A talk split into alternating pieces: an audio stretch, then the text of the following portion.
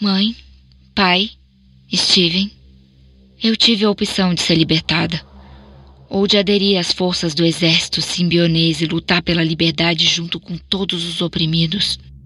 Eu escolhi ficar e lutar. A Pet que vocês conhecem não existe mais. Eu agora me chamo Tânia. Uma herdeira de um grande império da comunicação nos Estados Unidos foi sequestrada na década de 70, mas, de alguma maneira, de vítima, ela passou a fazer parte do próprio grupo que a sequestrou. Apoiando suas ideologias, meses depois ela começou a praticar crimes junto com eles. Esse é um exemplo perfeito da Síndrome de Estocolmo, síndrome essa que eu vou dar uma explicada rápida durante a narrativa, porque o caso de hoje vai falar do sequestro de Pat Hearst. Olá, misteriosos! Eu sou Fábio Carvalho e esse é o projeto Arquivo Mistério um podcast que eu tento ao máximo produzir ele de um jeito que faça você se envolver na narrativa. E para isso, eu conto com a participação de diversas pessoas, principalmente na simulação das vozes dos personagens.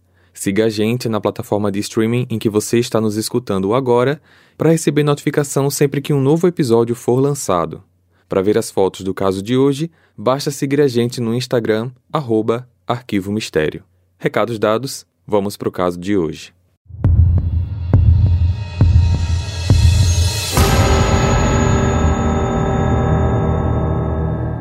Patricia Campbell Horst, chamada pela família apenas de Pat, nasceu no dia 20 de fevereiro de 54 em São Francisco, na Califórnia.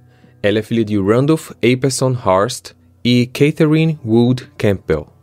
Quando esse caso aconteceu, ela tinha 19 anos e era estudante na Universidade de Berkeley, no norte da Califórnia.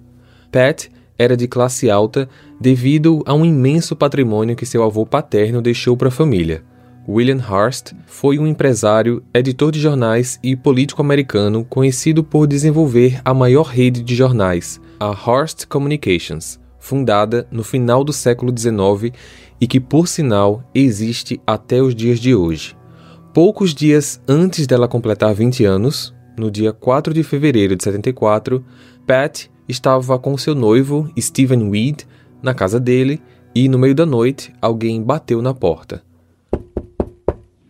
Como era tarde, Steven abriu apenas um pouco para ver quem era.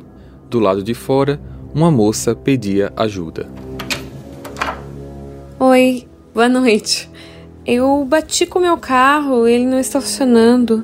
Posso dar seu telefone? Steven mal teve tempo de pensar, pois, após a moça falar com ele, várias pessoas apareceram por trás dela, arrombaram a porta e entraram no local. Ai, meu Deus! Você vem com a gente! Ai, meu Deus! Calada! Os sequestradores haviam apontado uma arma para a cabeça dela e a obrigaram a deixar o local.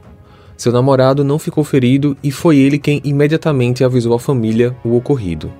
Os criminosos eram membros do Exército Simbiótico da Libertação, que era um grupo de guerrilheiros com o objetivo de derrotar a ditadura corporativa do governo do então presidente Richard Nixon.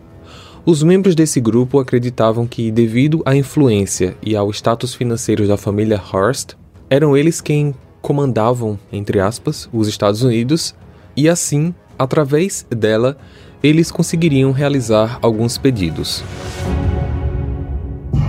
No cativeiro, um dos sequestradores, Donald DeFreeze, explicou para Pat quem eles eram e o que queriam. Você é prisioneira de guerra. Nós vamos negociar sua libertação pela de dois dos nossos companheiros que estão sendo torturados por esse sistema presidiário fascista da América. Ela ficava vendada todo o tempo para comer, ir ao banheiro, tomar banho. Eles não a machucaram de forma nenhuma, mas também ela não os via. As exigências foram feitas através de uma gravação em fita cassete, gravada pela própria Pat e tocada na rádio 94.1 KPFA-FM, dois dias depois do sequestro, 6 de fevereiro. Apesar da influência que os sequestradores pensavam que a família tinha, o Estado não acatou o pedido da libertação dos companheiros do grupo. Devido a essa fita ter sido tocada na rádio, todo o país acabou sabendo do sequestro. Seis dias depois, no dia 12 de fevereiro, uma nova fita foi enviada para a rádio. Hoje é sexta-feira. 8 de fevereiro. Em sinal de boa fé, eles estão fazendo uma nova exigência. O valor de 70 dólares em alimentos deverá ser doado para cada pessoa pobre do estado da Califórnia. Quero avisar que eu não estou passando fome nem sendo machucada ou torturada. Se puderem organizar a distribuição de alimentos antes do dia 19, tudo ficará bem. E eu serei libertada. No dia seguinte, dia 13, a rádio fez uma transmissão do pai da garota em resposta ao pedido. A quantia de 70 dólares por pessoa pobre na Califórnia dará um total de aproximadamente 400 milhões de dólares. Betty, Estou fazendo todo o possível para tirar você daí. Mas eu não posso atender essa exigência. Em 48 horas eu farei uma contraproposta aceitável. Por favor, aguente firme. Tá vendo? Seu pai se preocupa mais com o dinheiro do que com a sua vida. E dois dias depois, dia 15, a contraproposta foi feita. A empresa Hearst doará 4 milhões de dólares em alimentos se Patty Hearst for libertada ilesa. Sua família pensa que somos idiotas? Se a gente te liberta, eles não pagam. Mas o que vocês vão fazer então? Não sei. Vamos aguardar a decisão do conselho. Ah, as negociações fracassaram, puta merda! Semanas se passaram e nenhum novo contato foi feito. Nesse período, o sequestrador Donald teve uma conversa um tanto quanto séria com Pat. Eu acho que o FBI está chegando perto da gente para tentar te resgatar. Eles vão vir com armas, gás lacrimogênio, mas é muito provável que você acabe sendo morta. Por favor, não me matem. Mas nós não vamos te matar. Eles vão te matar. Mas por que eles fariam isso? Para poder nos culpar, dizer que a bala foi nossa, eles querem que o povo odeie os revolucionários. E se você estiver morta, eles ganham. Nós não vamos te libertar, mas vamos deixar você se defender. Você sabe atirar? A partir desse momento, ela não usava mais a venda em seus olhos. Nos dias que se passaram, Pat já estava mais próxima dos sequestradores, entendendo suas ideologias e acabou de alguma forma se aliando a eles. Hey, você se interessa por crimes reais, serial killers, coisas macabras e tem um senso de humor um tanto quanto sórdido? Se sim, você não está sozinho. Se você precisa de um lugar recheado de pessoas como você, Venha conhecer o podcast Pátria Amada Criminal. Todas as semanas tentamos entender o pior da humanidade. Nesse processo a gente ri, chora, fica brava, fofoca, porque afinal de contas é assim que a gente fala quando está entre amigos. Suas novas melhores amigas trevosas estão aqui no Pátria Amada Criminal. Dois meses depois da data inicial do sequestro, nada se ouvia sobre Pat até que uma foto dela segurando uma arma na frente do símbolo do Exército Simbiótico da Libertação circulou na cidade junto com a nova gravação dela, que também foi tocada na rádio. Para começar, eu quero informar que fui eu que escrevi isso. Não fui forçada a nada, nem sofri lavagem cerebral. Não fui drogada, torturada, hipnotizada, o que quer que seja. Mãe, pai, Steven, eu tive a opção de ser libertada ou de aderir às forças do exército simbionês e lutar pela liberdade junto com todos os oprimidos. Eu escolhi ficar e lutar. A Pet que vocês conhecem não existe mais. Eu agora me chamo Tânia. O país inteiro não conseguia acreditar no que foi divulgado. TVs e jornais replicavam as transcrições e as fotos divulgadas, mas mesmo assim era algo incompreensível. Duas semanas depois dessa notícia, já no dia 15 de abril, o que era duvidoso se tornou real. Pat foi flagrada num assalto ao banco Ibérnia, junto com os novos companheiros. O crime acabou com tiros em alguns dos reféns e duas pessoas foram mortas. Ela imediatamente foi apontada por estar sofrendo da Síndrome de Estocolmo que foi um estudo publicado apenas oito meses antes, quando ocorreu o famoso assalto de Norrmalmstorg, em Estocolmo, capital da Suécia, onde as vítimas continuavam a defender seus raptores mesmo depois dos seis dias de cárcere privado. Essa síndrome foi analisada e classificada como um estado psicológico particular em que uma pessoa submetida a um tempo prolongado de intimidação passa a ter empatia ou até mesmo desenvolver sentimentos de amizade e amor pelo seu agressor.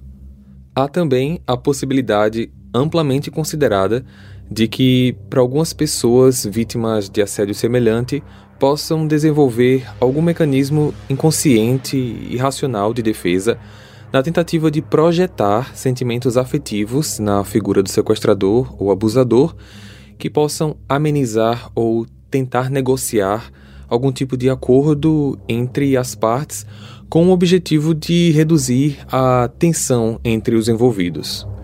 No dia 16 de maio, Pat saiu com um casal de seu grupo para uma loja do centro. Eles eram William e Emily Harris. Ela ficou no carro enquanto o casal foi comprar algumas roupas. Contudo, já na loja, esse casal decidiu fazer pequenos furtos, que foi percebido pelo gerente. Quando eles saíram, o gerente os confrontou do lado de fora. O funcionário segurou William com força e, no movimento, a sua arma caiu da cintura. Pat viu tudo do lado de fora e simplesmente atirou diversas vezes. O casal conseguiu entrar no carro e todos fugiram. A busca da polícia por Pat e o grupo em que agora ela fazia parte não parou, até que no dia 18 de setembro do ano seguinte, 75, após profundas investigações, ela foi localizada em um apartamento em São Francisco e presa junto com alguns dos integrantes do grupo que estavam lá no momento. Pat estava pesando 40 quilos e, na prisão, diversos sinais de traumas foram registrados. Seu QI caiu de 130 para 112. Haviam enormes lapsos de memória em relação à vida pretânia, passou a fumar e constantemente reclamava de pesadelos. Seus advogados alegaram que Pat sofreu lavagem cerebral, mas a alegação não foi aceita e, por causa disso, ela foi considerada totalmente responsável pelas suas ações. Ações essas que incluíam até relacionamento amoroso com o líder do grupo, mas ela insistia em dizer que foi obrigada a manter esse relacionamento. As audiências de julgamento duraram seis meses e no dia 20 de março de 76, último dia do julgamento, Pat foi condenada por assalto a banco e uso de arma de fogo durante prática criminal. Recebeu a pena máxima de 35 anos. A vítima, que passou a ser criminosa, mudou o sentimento da população de preocupação enquanto sequestrada para indignação enquanto cúmplice. Mas, após a condenação, a população sentiu alívio e sabia que a justiça estava sendo feita parece que a influência da família no governo americano de alguma forma interferiu na decisão do julgamento.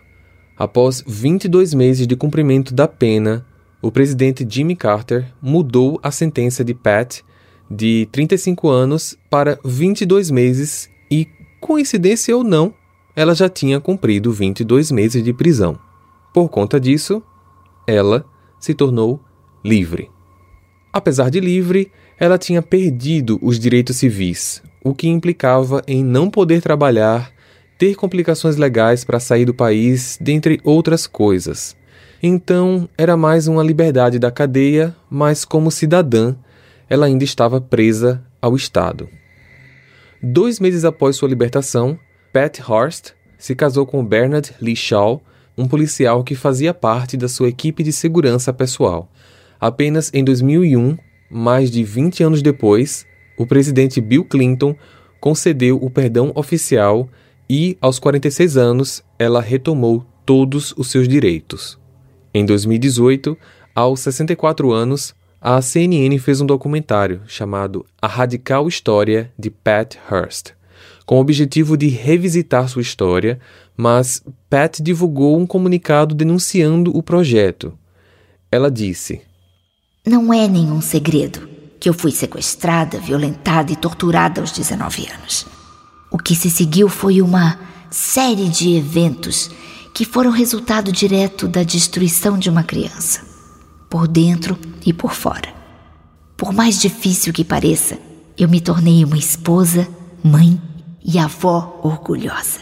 E não tenho qualquer interesse em reviver um momento tão violento e doloroso da minha vida. Contudo, ela nunca se manifestou contra qualquer lançamento de filmes e documentários anteriores a esse, como Aprovação de Pat Hearst, de 79, Pat Hearst, de 88, ou ainda Guerrilheira Pat Hearst, de 2004.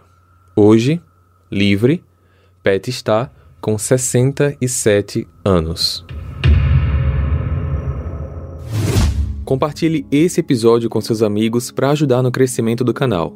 Para ver as fotos desse caso, basta seguir a gente no Instagram, arroba Arquivo Mistério, ou o nosso canal lá no YouTube. Eu vejo vocês então no próximo caso. Combinado? Até lá! Hey, você se interessa por crimes reais, serial killers, coisas macabras e tem um senso de humor um tanto quanto sórdido? Se sim, você não está sozinho. Se você precisa de um lugar recheado de pessoas como você, venha conhecer o podcast Pátria Amada Criminal. Todas as semanas tentamos entender o pior da humanidade. Nesse processo a gente ri, chora, fica brava, fofoca, porque afinal de contas é assim que a gente fala quando está entre amigos. Suas novas melhores amigas trevosas estão aqui no Pátria Amada Criminal.